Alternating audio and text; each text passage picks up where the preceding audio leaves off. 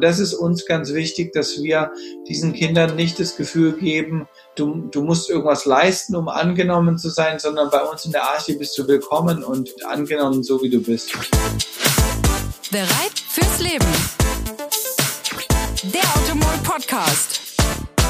Recht herzlich willkommen beim Automol Podcast. Ich bin Katrin und heute bei mir telefonisch zugeschaltet Herr Daniel Schröder, Regionalleiter der Arche Kinderstiftung. Hallo Herr Schröder, herzlich willkommen. Guten Tag, hallo. Herr Schröder, die Arche, viele kennen Sie vom Namen her. Können Sie uns kurz etwas zur Gründung und zu den Aufgaben erzählen? Die Arche ist gegründet worden vor genau 25 Jahren in Berlin von dem Pastor Bernd Siegelko, letztlich um Kindern eine Perspektive zu geben. Das hat sich sehr schnell entwickelt in die Richtung, dass man Kinder mit Essen versorgt hat, dass er gesehen hat, dass Kinder alleine auf dem Spielplatz gespielt haben und keiner nach diesen Kindern geschaut hat.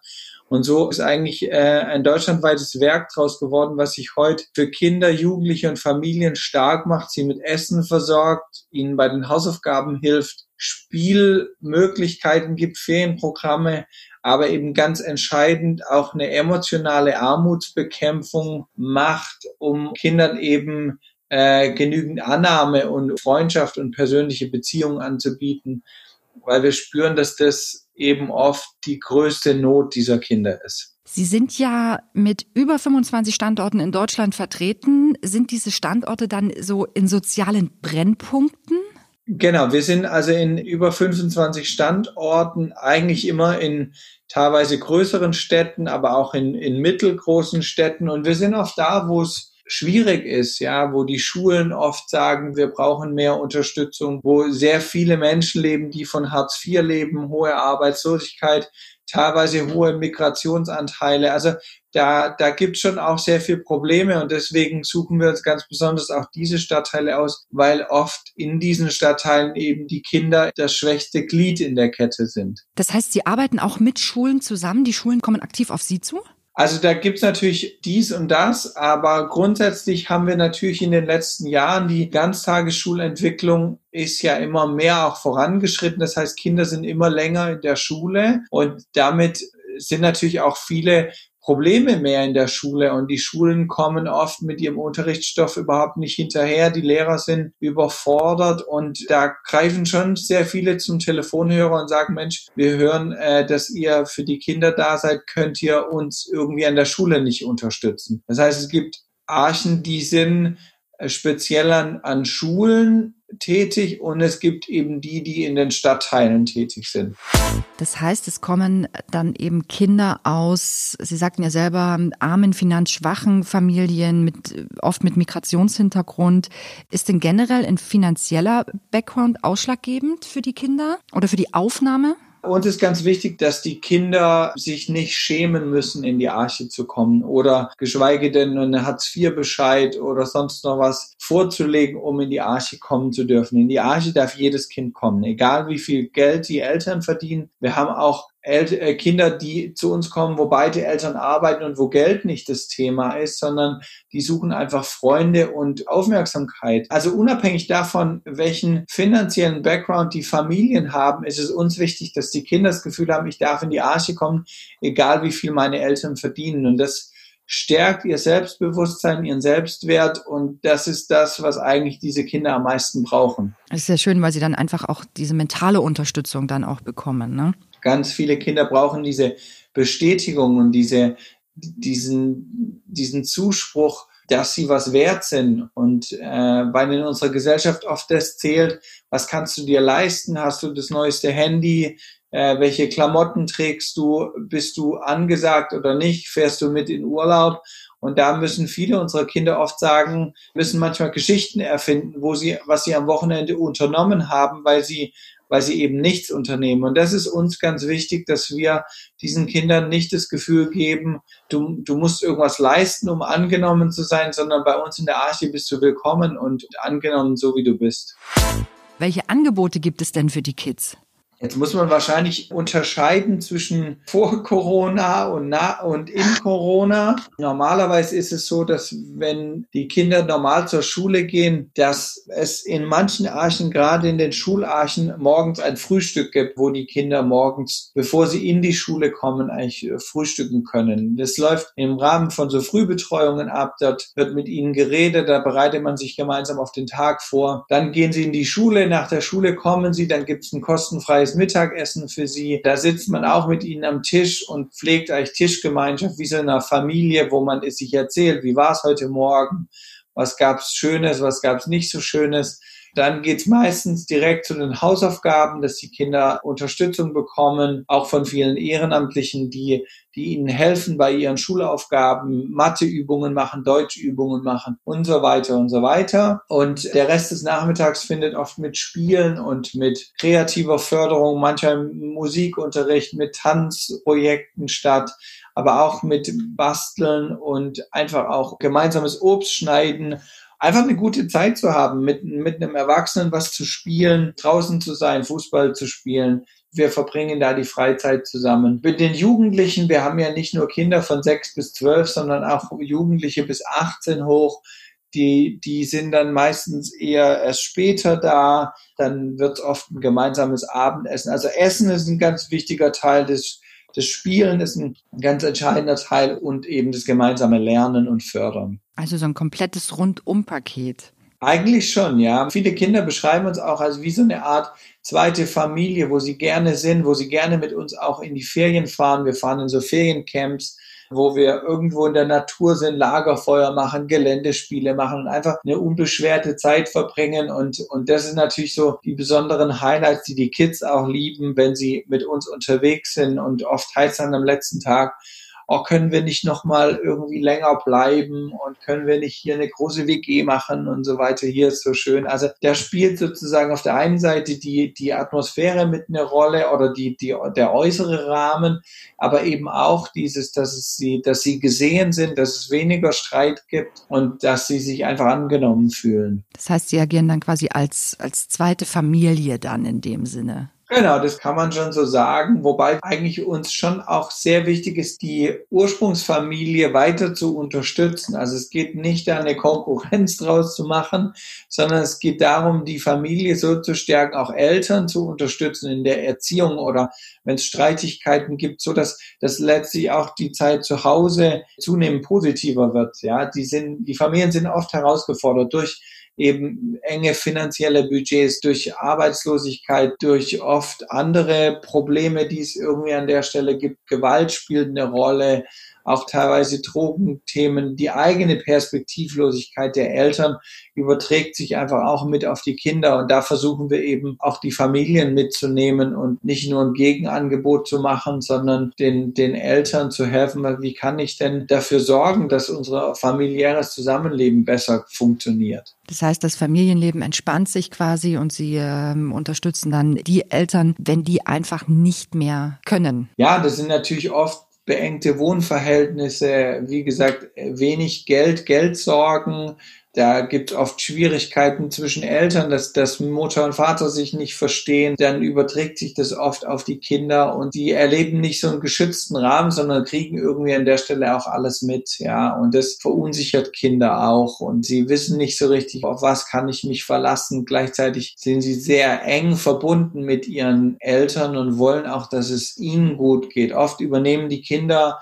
Verantwortung für ihre Eltern. Und damit erleben sie eigentlich keine Kindheit, wie wir uns das irgendwie für sie wünschen, wo sie sich nicht entwickeln können, wie sie sind, sondern sie haben immer so ein bisschen eine Sorge. Ich hatte einmal ein Mädchen, die, die hatte eine alkoholkranke Mutter, die hat dann irgendwann mal gesagt, am Montag bin ich immer, gehe ich immer mit einem mulmigen Gefühl zur Schule, weil ich nicht weiß, was danach ist, wenn ich wieder nach Hause komme. Und das ist, das ist eigentlich eine Verantwortung, die die Kinder nicht tragen sollen, aus meiner Sicht auch nicht dürfen. Und doch ist es in der Realität so, dass sie das tun. Und deswegen ist dieses Unbeschwertsein in der Arche so, so wichtig auch für die Entwicklung der Kinder. Mir ist das Otto Mohl. Wir unterstützen ja seit Jahren die Arche mit verschiedenen Projekten, unter anderem mit Kochworkshops, ähm, mit Sportevents, mit regelmäßigen Obstlieferungen Und auch in finanzieller Hinsicht, mal ganz klar gefragt, wo landet das Geld? Das Geld landet direkt in den Archen selber. Sie haben das schon gesagt. Wir haben, wir haben so gemeinsam den Schwerpunkt auch der Ernährung, der gesunden Ernährung. Auch das ist ein Feld, was wir zunehmend mehr prägen wollen, dass wir Kinder ermutigen, was das heißt, gesund sich zu ernähren. Dazu gehört Obst jeden Tag, das wir in der Arche anbieten. Da kommt sozusagen die volle Förderung. Sie, sie finanzieren im Grunde Obstkörbe, Obstlieferungen, die wir als Arche bekommen. Das ist tolles Obst, qualitativ sehr hochwertiges, was wir dann mit den Kindern zubereiten, gemeinsam schnippeln, gemeinsam vorbereiten und dann gibt's eben anstatt Süßigkeiten am Nachmittag eben oft auch einfach Obst oder jeden Tag Obst. Und der Rest des Geldes fließt genau in die Dinge, die wir als Spendenwerk einfach zu leisten haben. Das Mittagessen und das Frühstück, aber auch das Abendessen für die Jugendlichen ist kostenlos für sie. Wir wollen nicht, dass Essen was ist, wo Kinder sich sagen müssen, das kann ich mir nicht leisten, deswegen darf ich nicht essen, sondern Essen gehört einfach gerade in der Kindheit mit dazu. Gerade morgens das Frühstück ist ganz relevant für sie, damit sie überhaupt aufnahmefähig sind in den Schulunterricht. Wenn ständig der Magen knurrt, ist es nicht gut und dann können sie eigentlich auch keinen Schulstoff aufnehmen. Da kommt sozusagen das ganze Geld hin. Sie hatten schon angesprochen, auch das Thema Ernährung, Kochkurse. Also uns war das auch wichtig, dass nicht nur Geld fließt, sondern letztlich auch, dass Mitarbeiter von Ihnen in die Archen kommen und dass man mal sagt, wie sieht denn ein, ein Obstsalat aus? Wie sieht denn eine schöne Mahlzeit aus? Lass uns mal was kochen. Also um einfach auch den Kindern so Anreize zu geben, Mensch, probiert es doch mal zu Hause aus. Das machen wir auch sehr gern. Wir haben da immer sehr viel Freude dran, muss ich sagen. Ähm, wie ist das als gemeinnütziger Verein? Bekommen Sie da auch staatliche Unterstützung oder sind Sie ausschließlich auf private Spenden angewiesen? Das Grundbudget der Arche ist zu 95 Prozent aus Spenden finanziert. Dass Sie mal so eine ungefähre Vorstellung haben, wir brauchen jedes Jahr über 10 Millionen Euro, um alle Dinge zu finanzieren, die wir als Arche leisten und damit äh, ist natürlich klar, dass der Großteil aus Spenden finanziert werden muss. Sie sind ja auch ein christlicher Verein. Ähm, bekommen Sie irgendeine Förderung von der Kirche vielleicht? Nein, da bekommen wir keine Förderung. Wir sind Teil der Diakonie, sind aber dort nicht finanziell gefördert. Wir sind ein christlicher Verein, der sich eben zum Ziel gemacht hat, eigentlich die christliche Botschaft möglichst lebensnah an die Kinder weiterzugeben. Und das ist das, dass wir sie ermutigen wollen, an sich selber zu glauben, weil jemand an sie glaubt, äh, weil wir glauben, dass sie geschaffen sind mit Talenten, mit Fähigkeiten und dass es total super ist, wenn sie diese Talente entdecken und nicht vergraben und wenn sie perspektivlos und hoffnungslos sind und sagen, es hat keinen Wert, ich habe keinen Wert, dann ist es nicht das, was wir ihnen wünschen. Wie ist das denn ich als Einzelperson? Wie kann ich denn unterstützen? Jetzt, na, nicht jeder äh, kann sich das finanziell leisten. Besteht auch die Möglichkeit, Sachspenden vielleicht abzugeben? Ich habe alte Spiele oder was auch immer? Also genau, wir, wir haben die Möglichkeit, wenn Sie eine Arche vor Ort in der Region haben, dann kann man da an der Stelle immer wieder fragen. Auf unserer Internetseite gibt es eine Sache, wo man sagt, das und das an Sachspenden ist nötig, aber auch Spiele und Kleider für Grundschulkinder sind immer auch herzlich willkommen. Es macht oft Sinn, einfach mal in der Arche anzurufen und sagen, könnt ihr das oft verwenden? Wir haben nicht so viel Lagerkapazitäten in den Archen, von dem her suchen wir dann meistens immer eine Familie gleich, wo das Zeug irgendwie hingeht. Und trotzdem ist mir wichtig auch nochmal zu sagen, wir sind total dankbar für die große Spende, die Orthomol uns jedes Jahr gemacht hat und macht. Und trotzdem sagen wir auch ganz klar, du kannst mit ganz wenigen kleineren Spenden auch einen Beitrag dazu leisten. Ein Essen in der Arche kostet rund 3,50 Euro am Tag. Ein Mittagessen für ein Kind, da ist sozusagen alles drin, was was an Kosten anfällt, ja, da kann man sich irgendwie auch sagen, Mensch, ich möchte da auch einen kleinen Beitrag leisten, weil wir einfach möglichst viele Leute beteiligen wollen und eine Möglichkeit geben, sich auch bewusst mit kleinen Beträgen, vielleicht auch monatlich, da in die Schar der Arche-Unterstützer reinzukommen. Da gibt's eben die Möglichkeiten, online zu spenden, aber auch über über einen Bankeinzug kann man regelmäßig was machen. Und diese kleineren Beträge, die helfen uns genauso wie wie, sag ich mal, eine große Summe von einer Firma. Herr Schröder, ich sag mal so, wie es ist. Es ist traurig, dass es die Eiche gibt. Klingt jetzt ein bisschen provokant, aber was muss sich denn gesellschaftlich und oder politisch ändern, um einen solchen gemeinnützigen Verein wirklich überflüssig zu machen? Also es muss sich in dem Sinne was verändern, dass die Kinder mehr Lobby brauchen. Es ist auch so ein schillerndes Wort. Im Grunde müssen wir uns mehr um die Bedürfnisse der Kinder kümmern, denn diese Kinder sind jetzt schon da. Und sie haben jetzt schon Bedürfnisse und das, was wir heute nicht in ihre Entwicklung stecken, das ist sozusagen das, was wir später entweder in den Sozialsystemen bewältigen müssen oder versuchen auf dem Weg hin zu einer Berufsfähigkeit aufwendig über Schulabbrecherprogramme und so weiter versuchen zu heilen oder zu reparieren. Und unser Wunsch ist danach, dass wir eigentlich eine Offensive brauchen und sagen, die Bedürfnisse der Kinder müssen mit an erster Stelle stehen, weil wir sagen, wir sichern unsere Gesellschaft, auch die ökonomische Zukunft dadurch, wenn wir das Potenzial, was wir in diesen Kindern haben, nicht einfach versanden lassen, sondern wenn wir diesen Kindern eine Perspektive geben und sagen, wir brauchen euch, deswegen müsst ihr gut ausgebildet sein, deswegen brauchen wir gute Schulen für euch, wir brauchen gute Lehrer. Wir, wir stellen einfach fest, dass die Schulausstattung ein, ein ganz guter Spiegel von dem Ganzen ist, dass oft die Schulen, die in, in solchen Brennpunkten sind, oft die sind, die am schlechtesten ausgestattet sind, sei es mit Lehrern, aber sei es auch mit den Räumlichkeiten. Und es gibt diesen Kindern nicht das Gefühl, ah, eine Gesellschaft legt Wert auf uns. Es gibt verschiedene Modelle aus anderen Ländern, die, die im Grunde das gesagt haben, wir müssen gerade in solchen Stadtteilen müssen wir besonders nochmal investieren als Staat, weil dort die Familien nicht in der Lage sind, alles zu leisten. Und in Deutschland ist es so, dass wir oft ein Prinzip haben, alles muss gleich sein, gleich ist gerecht. Und deswegen kriegt die Vorstadtschule die gleiche Ausstattung oder oft teilweise eine bessere Ausstattung wie die Schule im sozialen Brennpunkt. Aber in der Vorstadt sind oft familiäre Umstände noch ganz anders und auch manche Familien viel besser aufgestellt, sei es finanziell, sei es aber auch emotional.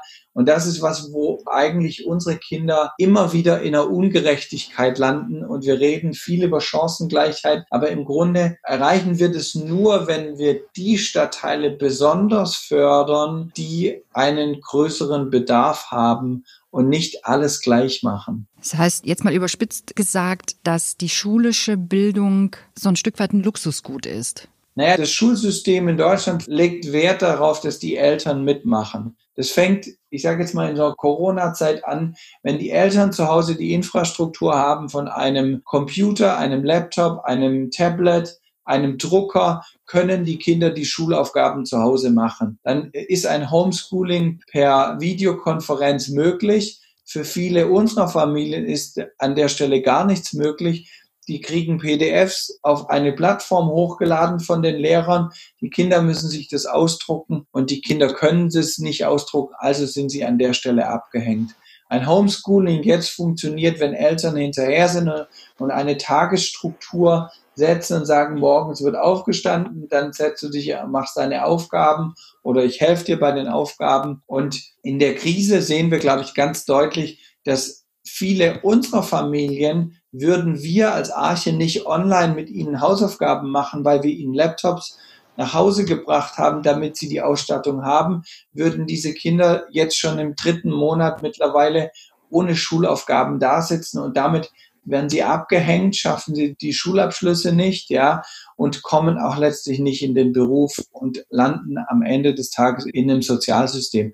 Und das ist sozusagen die, die Problematik, die sich verändern muss. Wir müssen sehen, dass das Schulsystem mehr freier wird von dem, unabhängiger wird von dem, was Eltern zu Hause haben, sondern es muss mehr Mittel geben an Bord, zu sagen, die Schule stattet alle Schüler mit der nötigen Infrastruktur aus, was jetzt zum Beispiel das Thema Homeschooling angeht. Und es darf nicht eine Frage des Geldbeutels der Eltern sein.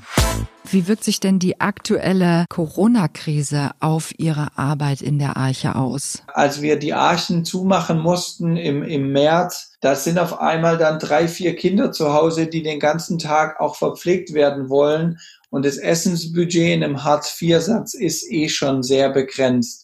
Und die Familien haben auf einmal die Herausforderung, das Essen zu kochen für die Kinder und es wird eigentlich drei, vier Mal so viel gegessen. Somit sind wir als Arche umgestiegen und haben gesagt, wenn die Kinder nicht zu uns zum Essen kommen, dann muss das Essen zu ihnen kommen. Und somit verpflegen wir bis zu 2000 Familien jede Woche deutschlandweit mit Lebensmitteln, mit Konserven, mit Milch, mit Reis, mit Salz, mit Zucker, mit Öl, mit allem, was, was man zum Kochen braucht. Und wir versorgen eben jetzt nicht nur Kinder, sondern mittlerweile versorgen wir ganze Familien, weil wir von ihnen hören, dass sie sagen, die günstigen Lebensmittel sind alle ausverkauft. Wir müssen die teuren Sachen kaufen. Wir kommen einfach nicht über die Runden. Das ist sozusagen ein ganz krasses Phänomen, was wir jetzt in der Corona-Zeit sehen. Das Schulische hatte ich schon gesagt. Die Kinder verstehen oft gar nicht, dass sie Schulaufgaben haben, dass sie die jede Woche machen müssen. Wir stellen fest, dass nicht alle Lehrer einen Telefonhörer in die Hand nehmen und mal nachfragen, wie geht's euch eigentlich? Also wir, wir versuchen von außen als Arche über diese Online-Hausaufgaben auch Struktur in den Tag zu bekommen und sagen, ey, wir treffen uns um zehn zum Nachhilfe machen. Das heißt, du musst wenigstens Viertel vor zehn aufstehen und mal kurz ein bisschen Wasser im Gesicht haben, damit du dann Hausaufgaben machen kannst. Und es strukturiert den Tag, ja. Ähm, wir machen ganz viel Hinweise, wie die Familien den Tag schaffen können, und das Dritte ist, was wir tun, ist, dass wir einfach mit ihnen telefonieren, per WhatsApp im, im Austausch sind, dass wir irgendwelche lustigen Videos machen, dass wir versuchen einfach auch so ein bisschen Unbeschwertheit so in diesen ganzen Krisenalltag irgendwie reinzubekommen. Wir stellen ganz viel Angst fest. Eltern, die viele Texte nicht gut verstehen können und überhaupt nicht wissen, darf ich denn jetzt raus oder wie darf ich raus? Darf ich jemand treffen? Darf ich nicht jemand treffen? Und wir hatten gerade in den ersten Wochen ganz viele Familien, die sind gar nicht rausgegangen. Und dann stellen Sie sich vor, dass eine Wohnung zwischen 40 und 60 Quadratmeter hat und da laufen sich fünf bis sieben Personen über den Weg. Da muss es irgendwann mal auch ein Lagerkoller geben. Äh, das hat sich ein bisschen entspannt, dass die jetzt auch wissen, jetzt dürfen sie rausgehen und, und auch wieder frische Luft schnappen. Mhm. Aber es ist schon eine besondere, eine sehr große Herausforderung für diese Familien, gerade in dieser Corona-Zeit. Herr Schröder, vielen, vielen Dank. Es war sehr, sehr aufschlussreich. Ich danke Ihnen für Ihre Zeit. Sehr gerne. Ich wünsche Ihnen und den Mitarbeitern, äh, dass sich alles hoffentlich bald wieder so in diese geregelten Bahnen bewegt. Lieber Zuhörer, wenn du Fragen, Anregungen, Wünsche, Feedback oder Kritik hast, dann schreib uns an podcast.ortomol.de und dann verabschiede ich mich heute. Und ich wünsche euch einen wunderschönen sonnigen Tag. Ciao, ciao.